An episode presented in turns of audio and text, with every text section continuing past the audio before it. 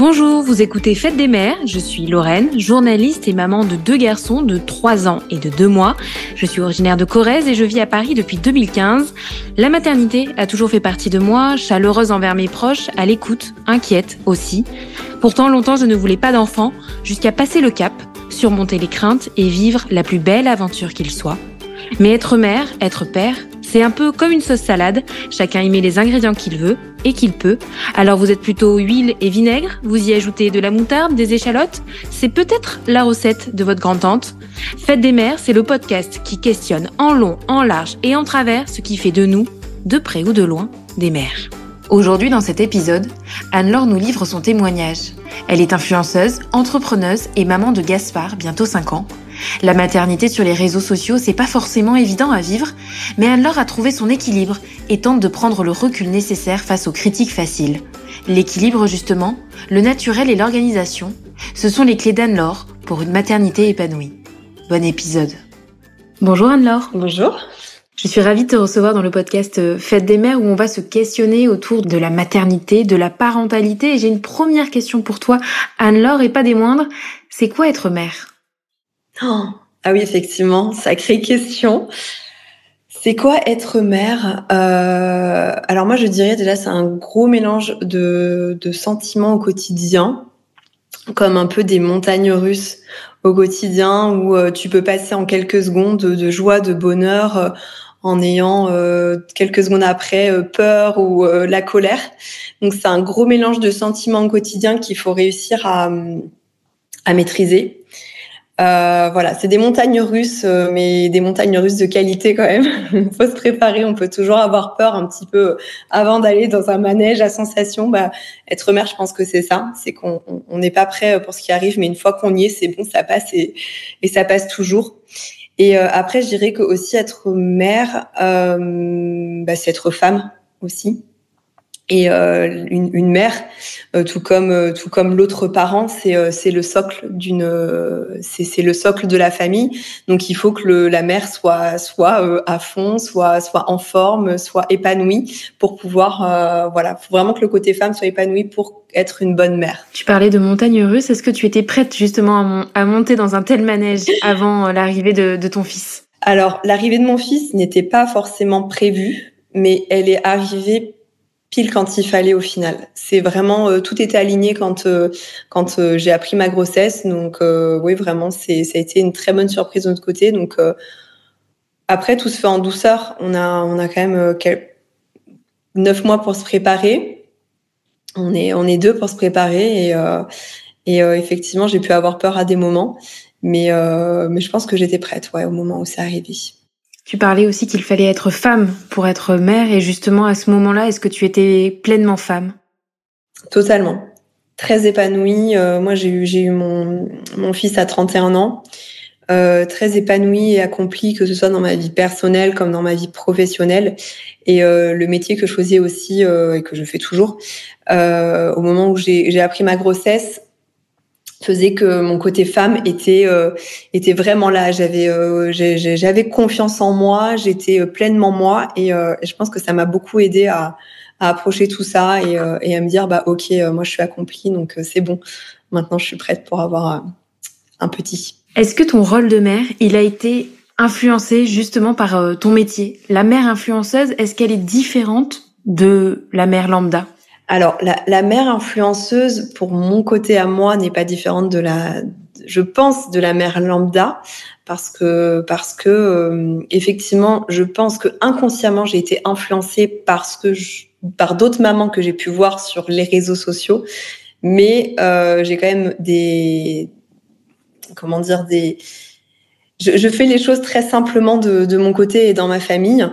Et même si des fois, ça peut être un petit peu culpabilisant de voir des, mères parfaites, euh, euh, des femmes qui, euh, qui, au bout de quelques mois, ont retrouvé leur ligne, où vraiment tu as l'impression que, que tout ce qu'elles font au quotidien, c'est génial, alors que toi, t'en fais pas un dixième. Bah, en fait, le fait, le fait de voir ça, je me, je me pose un petit peu, moi, sur mon quotidien, et je me dis, bah, effectivement, peut-être que aussi ce que je montre sur les réseaux sociaux, ça peut être la mère parfaite, alors qu'en fait, je ne suis pas parfaite Donc je pense qu'on est influencé et même on est un peu culpabilisé. Enfin, c'est un peu culpabilisant ce qu'on peut voir sur les réseaux sociaux.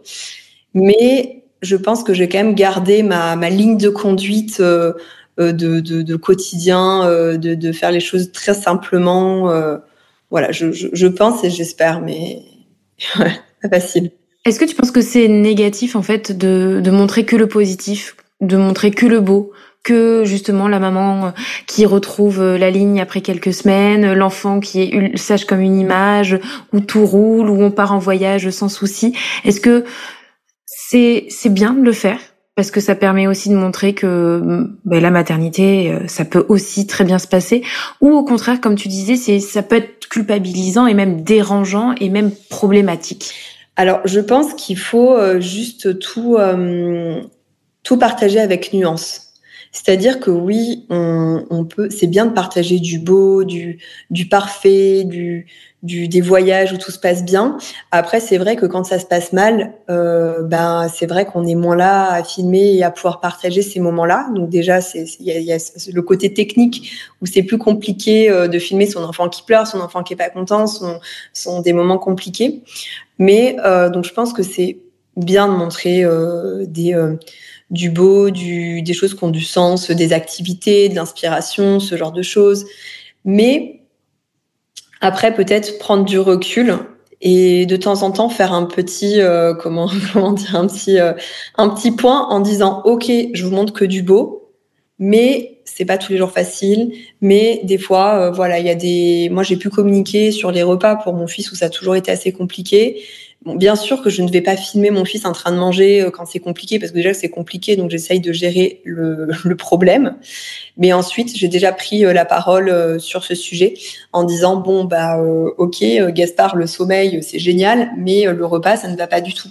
Donc je pense que c'est bien quand même aussi de, montrer les deux, de, temporiser un peu et, et de pas montrer que tout est parfait même si ça peut aussi euh, motiver certaines autres mamans ou futures mamans en disant moi vous inquiétez pas ce n'est pas que non plus euh, des choses horribles la maternité il y a aussi une partie positive. Voilà je pense qu'il faut nuancer tous ces propos et ce qu'on qu montre. Il y a la nuance d'un côté, mais il y a aussi le jugement. Est-ce que ça t'est arrivé, toi, de recevoir des messages de, de femmes ou même peut-être d'hommes qui critiquaient ta manière euh, de d'éduquer ton fils, ta manière de faire, ta manière d'être avec Gaspard sur les réseaux sociaux? Alors oui, j'en ai reçu des messages critiquants, euh, ou alors pas forcément critiquants, mais j'ai reçu beaucoup de messages me donnant des conseils. Mais des conseils pour certaines personnes, euh, ça peut être très mal perçu quand on est en train de galérer en disant oui, enfin, on me conseille ça, mais soit je suis déjà au courant, soit j'ai déjà essayé et ça fonctionne pas, soit si. Alors, des fois, ça fait plaisir d'avoir ces conseils, mais effectivement, des fois, il y a aussi des conseils qui jugent un peu. Euh, c'est vrai qu'il n'y a pas très longtemps, j'avais reçu un message qui m'avait qui m'avait euh, un peu touchée, où euh, en gros, je montrais un goûter pendant les vacances scolaires. On n'était pas chez nous et il y avait un Kinder. Euh, voilà, il y avait un Kinder pour mon fils et je disais que moi j'allais craquer, que j'allais certainement manger aussi un Kinder. Et euh, en gros, je, je, la, la, personne m'a dit euh, mais c'est à cause de vous que le monde va mal. Euh, quelle image vous montrez euh, Quelle, quelle, quelle, euh, enfin quelle, c'est ça vous appelez ça un goûter n'importe quoi Et je me suis dit non mais c'est quoi ce monde en fait où je montre juste un Kinder, j'en fais pas la promotion, je montre juste un Kinder. Bref, elle la personne n'a pas vu ce que j'ai pu donner avant ou après ou mais bon voilà, il y, y, a ce côté-là donc j'en reçois, j'arrive à m'en détacher même si certains me touchent me touchent un peu. Après moi j'ai quand même euh, pris beaucoup de distance avec euh, ce que je partage de mon fils euh, et le quotidien et les réseaux sociaux. Euh, c'est vrai que moi j'ai pas un compte euh, un compte Instagram où ce que je partage c'est pas trop sur la maternité, c'est pas trop euh, ça va être plus du lifestyle où je vais montrer des petits moments euh, les petites ces petites tenues, ce genre de choses parce qu'en fait, je trouve ça trop dur au quotidien d'être jugé, d'avoir des messages négatifs. Il y a aussi beaucoup de positifs, hein, mais je trouve ça trop dur en fait. Donc moi, je m'en suis vachement détachée par rapport au tout tout tout début quand mon fils est né où je partageais beaucoup plus. Et comment tu as fixé ces limites? Alors déjà, on les a fixés à deux parce qu'on mon conjoint aussi euh, ne souhaitait pas forcément que, que, mon fils apparaisse trop euh, sur les réseaux sociaux et je le rejoins totalement. Donc ça a vraiment été une décision à deux. Euh, et ensuite, en fait, je me suis fixé les limites en me disant déjà, ça me fait du mal de recevoir des messages négatifs. Donc pourquoi c'est enfin tu y réponds à ces messages? Est-ce que tu, tu perds de l'énergie? Pardonne pardonne-moi l'expression mais pour pour répondre à ces à ces personnes qui te critiquent ou qui te donnent des conseils parfois mal placés. Alors je ne devrais pas répondre. Je sais que l'ignorance est la meilleure des solutions mais je ne peux pas m'empêcher de répondre je ne peux pas m'empêcher de répondre et de rentrer dans le débat et de, de, me justifier. C'est ma vie. Je suis toujours en train de me justifier, malgré euh, ma meilleure amie qui est mon coach de vie, qui m'a dit Anne-Laure, pas besoin de te justifier. Tu, tu vis ta vie comme tu veux. Tu n'as pas besoin de te justifier dans tes choix et dans ce que tu fais. Et malgré euh, mon conjoint qui me dit, mais ignore, ne réponds pas. Je réponds toujours. Et en fait, ça m'affecte trop. Et, et, je peux passer de mauvaises soirées. Alors, non pas parce qu'on va me dire euh, euh, t'es moche, c'est moche comme t'es habillé, quoi. Je m'en fiche quand ça me concerne moi. À la limite, euh, ça ne me dérange. C'est pas grave. Je me suis fait une carapace. Mais quand ça concerne mon style de vie, une décision importante ou mon enfant, ça va me, ça va me bousiller ma soirée. Donc, euh, j'ai décidé aussi de, de, me préserver par rapport à ça. Donc, euh, bah, déjà décision commune de dire, bah non, on va pas, euh, on va pas trop montrer euh, notre fils sur les réseaux sociaux. Ça va être de dos, euh, de profil. Il y a, y a pratiquement aucune photo de lui. C'est vraiment juste des petits moments stories. Et après, si j'aime bien quand même partager tout ce qui est un peu activité, quand il y a des, des, trucs un peu sympas à faire avec les enfants, là, là, je vais pas hésiter à le partager parce que je trouve que ça a une utilité au final pour la personne qui va consommer le contenu de l'autre côté. Et ensuite, j'ai réfléchi aussi où je me suis dit, bah, mon fils, il a rien demandé. Il, même s'il peut, il, maintenant, il peut donner son avis, mais, euh, mais il a rien demandé. Et quand il va commencer sa vie d'ado, euh, peut-être qu'il n'aura pas envie euh, d'avoir tout ce background, ce background virtuel sur à son sujet avec son image. Et donc, je me suis dit, non, vraiment, euh, j'arrête. Je, je, Alors, je l'ai jamais trop, trop exposé. Hein. Vraiment, euh, je l'ai vraiment euh, rarement exposé. Mais là, je me suis dit, non, pas, pas. J'essaye de le faire de moins en moins pour le préserver, lui, plus tard. Et lui, fera bien ce qu'il veut plus tard avec les réseaux sociaux et son image. Mais au moins, il ne pourra pas me dire, ah, maman, euh, pourquoi tu t'as partagé ça à l'époque? Parce que même si ça, ça sera dans quelques années, tout reste enregistré partout, euh, tout tout ressort. Donc euh, voilà, je, je, veux aussi le préserver euh, un max de ça. Il est au courant, Gaspard, de ton activité. Il sait qu'il peut se retrouver sur les réseaux sociaux, sur des téléphones, que parfois on peut le voir en train de jouer.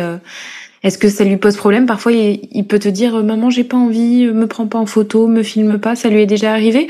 Ou est-ce que pour lui, c'est presque normal finalement? Alors non, c'est pas du tout normal pour lui effectivement. Il, alors il est au courant de mon métier, je lui en ai parlé, euh, alors pas forcément avec les termes influenceuse ou autre, parce que moi j'aime bien me définir comme créatrice de contenu. J'ai commencé avec un blog, j'ai donc j'étais blogueuse, j'écrivais, enfin j'étais, j'ai toujours, hein, euh, et au quotidien je crée du contenu, je partage pas juste mon quotidien euh, comme ça, c'est vraiment de la création de contenu. Donc je lui ai expliqué hein, que que moi je travaillais euh, euh, beaucoup sur mon téléphone, sur Internet, euh, sur. Euh, après, j'ai une marque de maroquinerie, donc il, il, mélange aussi un petit peu les deux entre la mode, les sacs, tout ça, tout ça. Donc il a, il a conscience de tout ça. Après, il a quatre ans et demi, donc c'est encore dur à quatre ans et demi de se rendre compte de tout ça, sachant que il n'a pas encore accès à tout ce qui est tablette, téléphone enfin, c'est normal pour moi à cet âge-là, mais je sais qu'il y a des enfants de son âge qui vont avoir accès à une tablette euh, ou ce genre de choses, à des petits jeux, à Internet. Lui, il n'a pas du tout encore accès à ça. Il a un petit peu les dessins animés, et encore, c'est vraiment avec parcimonie. Euh, mais il, en, il a le droit quand même le week-end de regarder un petit peu. Et donc, il, je pense qu'il comprend pas encore vraiment. Et donc, quand je le prends, ça arrive euh, bah, pas plus tard que ce matin. pas plus tard que ce matin, on est on est parti. Je l'attendais. Il était en train de ranger euh, sur son bureau ses affaires. Et du coup, j'ai pris une photo dans le miroir. On, le voit de profil. Euh, moi, on me voit de face. Et, euh, et effectivement, là, je, je ne lui ai pas demandé son avis. Mais il y a des moments où, euh, je sais pas, il y a un, alors c'est pas forcément. Des fois, j'ai envie de faire des photos pour les souvenirs des photos qui ne vont pas être forcément partagées, mais des photos souvenirs où je veux dire ah une photo avec papa, oh une photo avec mamie, oh une photo ici c'est joli et tout. Et des fois il me dit non. Alors peut-être que donc je ne la fais pas parce qu'il a pas, il a juste pas envie.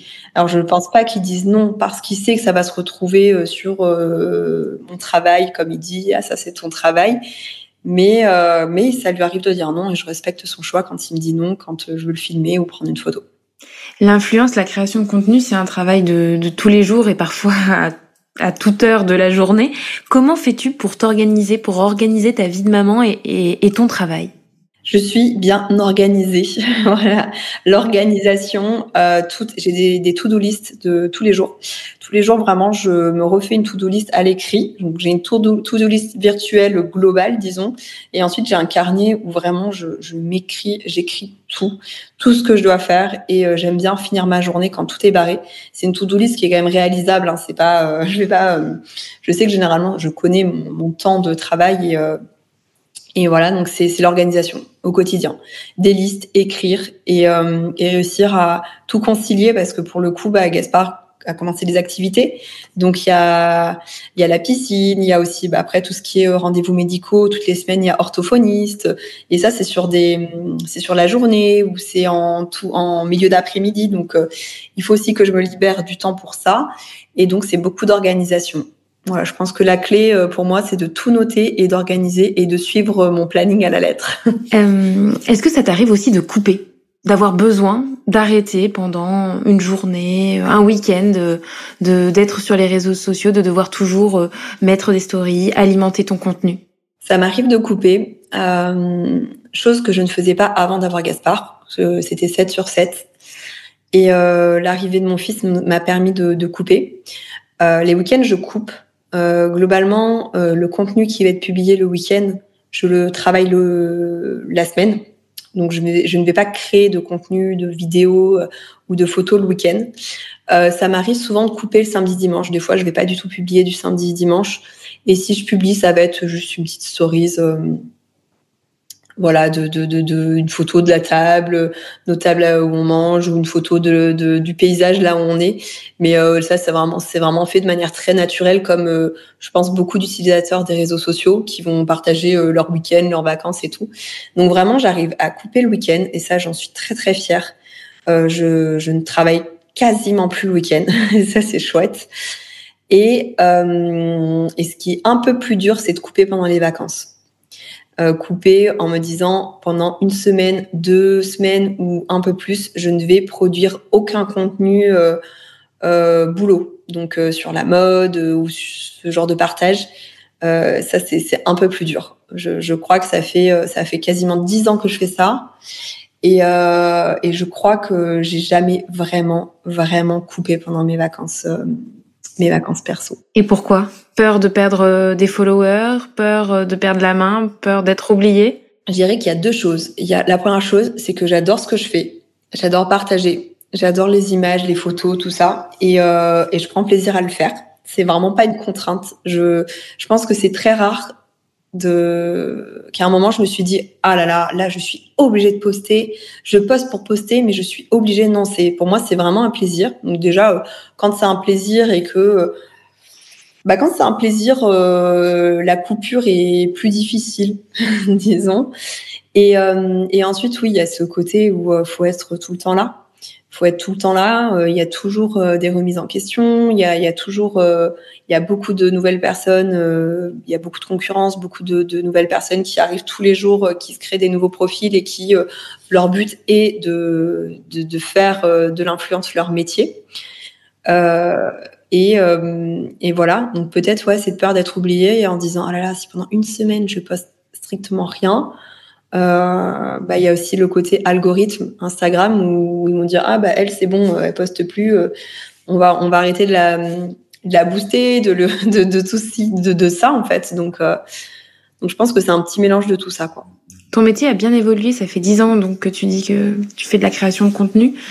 Le métier de d'influenceur il y a il y a dix ans est complètement différent aujourd'hui. Oui, totalement. Quand j'ai commencé, il y avait on ne parlait même pas de rémunération euh, il n'y avait pas de contrat qui se faisait, enfin du moins en France, peut-être aux États-Unis parce qu'ils étaient en avance, mais en tout cas en France, il n'y avait pas de contrat. Moi, je me suis lancée avec un blog euh, qui a vite été accompagné des réseaux sociaux, hein, mais euh, ma, base, ma structure, c'était mon blog, des articles de blog, euh, du texte, de la photo, toujours, mais euh, plus de texte. Et, euh, et ensuite, les réseaux sociaux maintenant sont passés devant les ce type de médias en fait, devant les, blogs, même. Euh, ouais, voilà, c'est passé devant. Donc c'est avant tout euh, ah t'as un compte Insta, ah mais t'as aussi un blog, mais qui est-ce qu'il y a encore des blogs? C'est un peu ça quoi. Donc euh, oui, ça a évolué. C'est-à-dire que moi quand j'ai commencé, c'était et c'est toujours le cas, hein, c'est du partage, beaucoup de partage spontané, beaucoup de partages qui ne sont pas du tout rémunérés et beaucoup de plaisir. Et, et à l'époque, jamais j'aurais imaginé en faire mon métier parce que en France, c'était un métier pour personne. C'était juste un, hobby en fait, euh, un hobby et l'envie de partager des, choses, des infos ou des jolies choses ou des jolis moments. Et, euh, et donc jamais j'aurais imaginé qu'un jour ça soit mon métier. Autre métier, autre casquette sur ta tête, tu es aussi euh, cofondatrice d'une marque de maroquinerie, tu en parlais tout à l'heure, Alénor, une marque de sacs en cuir de pommes. Euh, déjà beaucoup de temps sur les réseaux sociaux pour ton contenu et puis là tu as voulu te rajouter un, challenge supplémentaire. Comment tu fais pour tout jongler? Organisation, le même mot. On en revient encore. Ouais bah oui bah c'est c'est obligatoire, obligatoire euh, parce qu'effectivement euh, j'ai j'ai deux métiers. j'ai deux métiers. Après sur la partie Alénor donc ma marque de maroquinerie, déjà on est deux. Euh, on est deux et ça c'est très important. On est euh, deux fondatrices qui, qui avons des tâches euh, très distinctes. Et sans, sans mon associé, je ne pourrais pas avoir Alénor parce qu'elle gère toute la partie cachée de l'iceberg, la compta, les chiffres, les fournisseurs, le site web, le SAV. Enfin vraiment, c'est sans elle, je ne pourrais pas. Donc déjà être bien accompagnée. Euh, bien être accompagné sur ce genre euh, de projet, je pense que c'est important. Et une personne qui est complémentaire de qui est complémentaire de soi en fait. Faut pas faut pas se marcher euh, sur les plates-bandes quoi. Faut pas avoir les mêmes les mêmes les mêmes tâches. Et, et après au final, ce que je fais avec Alénor, donc oui, je dessine les sacs, je les, euh, je les pense, je les dessine. Euh, ensuite, il y a l'étape prototype, mais des sacs, on n'en sort pas non plus. On a nos modèles et c'est pas mon quotidien. Ce n'est pas dessiner des sacs, c'est une fois ou deux fois par an. Après, le quotidien, c'est de l'image, de la photo, de la communication. Et au final, c'est très lié aussi avec mon autre activité de création de contenu. En fait, ma vie, c'est créer du contenu pour ma marque Alénor et pour euh, mon compte Insta euh, oui, voilà et, pour mon compte Insta. Donc euh, donc en soi c'est un gros mélange de tout ça au quotidien. Et c'est vrai que dans mes tâches de, tous les jours il va y avoir euh, faire des photos pour Alénor faire une vidéo pour mon compte Instagram Alénor SMD faire ça. Et donc tout se mélange en fait c'est vrai que je n'ai pas encore réussi à distinguer en, en, me disant le matin je travaille euh, sur mon contenu euh, réseaux sociaux, Anne SMD, l'après-midi je travaille sur le contenu Alénor. Donc c'est un mélange, mais toujours euh, partage et, euh, et voilà et être bien organisé. L'équilibre, donc l'organisation, c'est la clé de ton équilibre. Je voulais te poser une question aussi sur ton postpartum, parce qu'on s'était déjà rencontré, Anne-Laure, pour une émission pour France Télévisions, que je t'avais interviewé au sujet de ton postpartum, que tu as mal vécu, surtout à une période où on parlait très très peu des mots liés au, au mal, aux mots qu'on peut vivre après euh, l'accouchement. Est-ce que tu peux nous raconter? Oui, bah, c'était il y a presque cinq ans. Donc c'est vrai que maintenant on en parle beaucoup plus sur les réseaux sociaux, mais il y a cinq ans on en parlait beaucoup moins. On parle, il y a cinq ans en fait, on était encore dans cette époque où sur les réseaux sociaux on partageait vraiment que du beau et du parfait. Maintenant, ça s'est vraiment euh, démocratisé, on met vraiment plus en avant le côté euh, le côté où ça va mal, j'en parle, je suis libre, je me montre naturel, je me montre, je monte mon gras, mes bourrelets, euh, tout ça. Mais il y a cinq ans, on n'en parlait pas du tout. Donc moi, oui, je me suis, je sentie très seule à ce moment-là. Et, euh, le conseil que, que, que je peux me dire à moi-même et que je peux dire aussi aux autres, c'est que c'est hyper important d'être accompagné en postpartum. Quand je dis accompagné, ça va être de, de, manière très donc déjà accompagné par son compagnon parce qu'on n'est pas seul, il y a on est deux. Hein. Euh, donc être accompagné dans la vie personnelle, euh, que ce soit euh, un membre de la famille, des amis des professionnels, se dire qu'on n'est pas forcément toute seule et vraiment se sentir accompagné et conseillé par des professionnels ou, ou d'autres.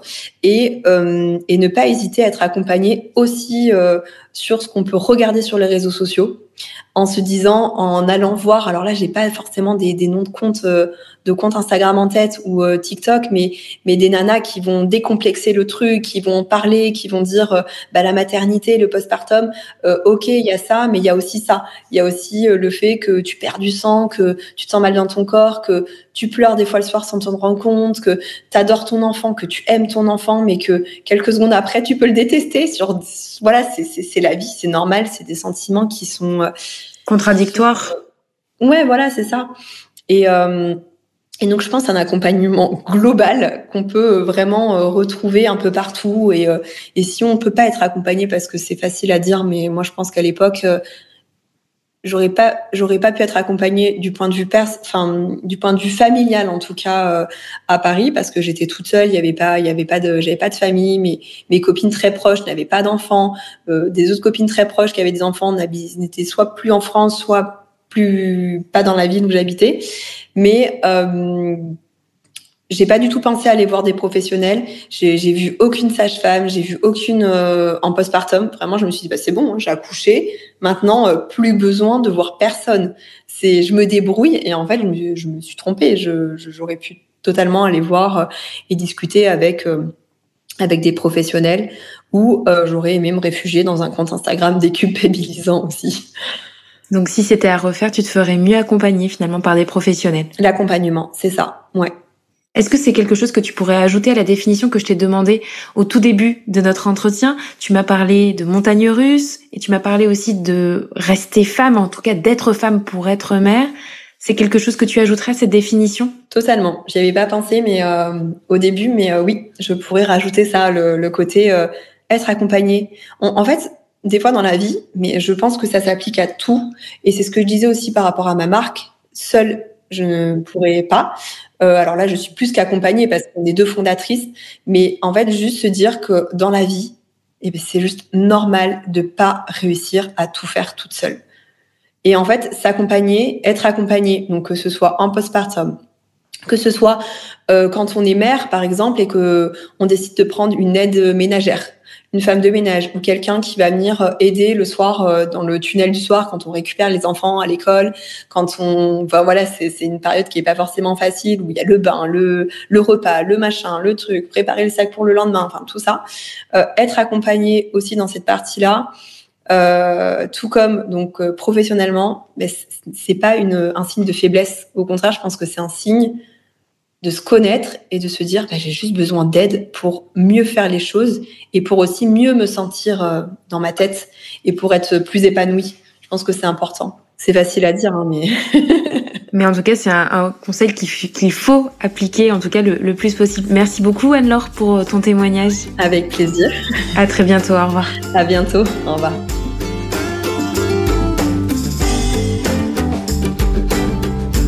Vous venez d'écouter un épisode de Fête des mères. Ce podcast est un projet personnel financé par mes propres moyens. Alors si ça vous a plu, n'hésitez pas à mettre une note positive. Et si vous voulez me raconter votre histoire ou tout simplement discuter, on se retrouve aussi sur Instagram, Fête des mères, le podcast. À très vite.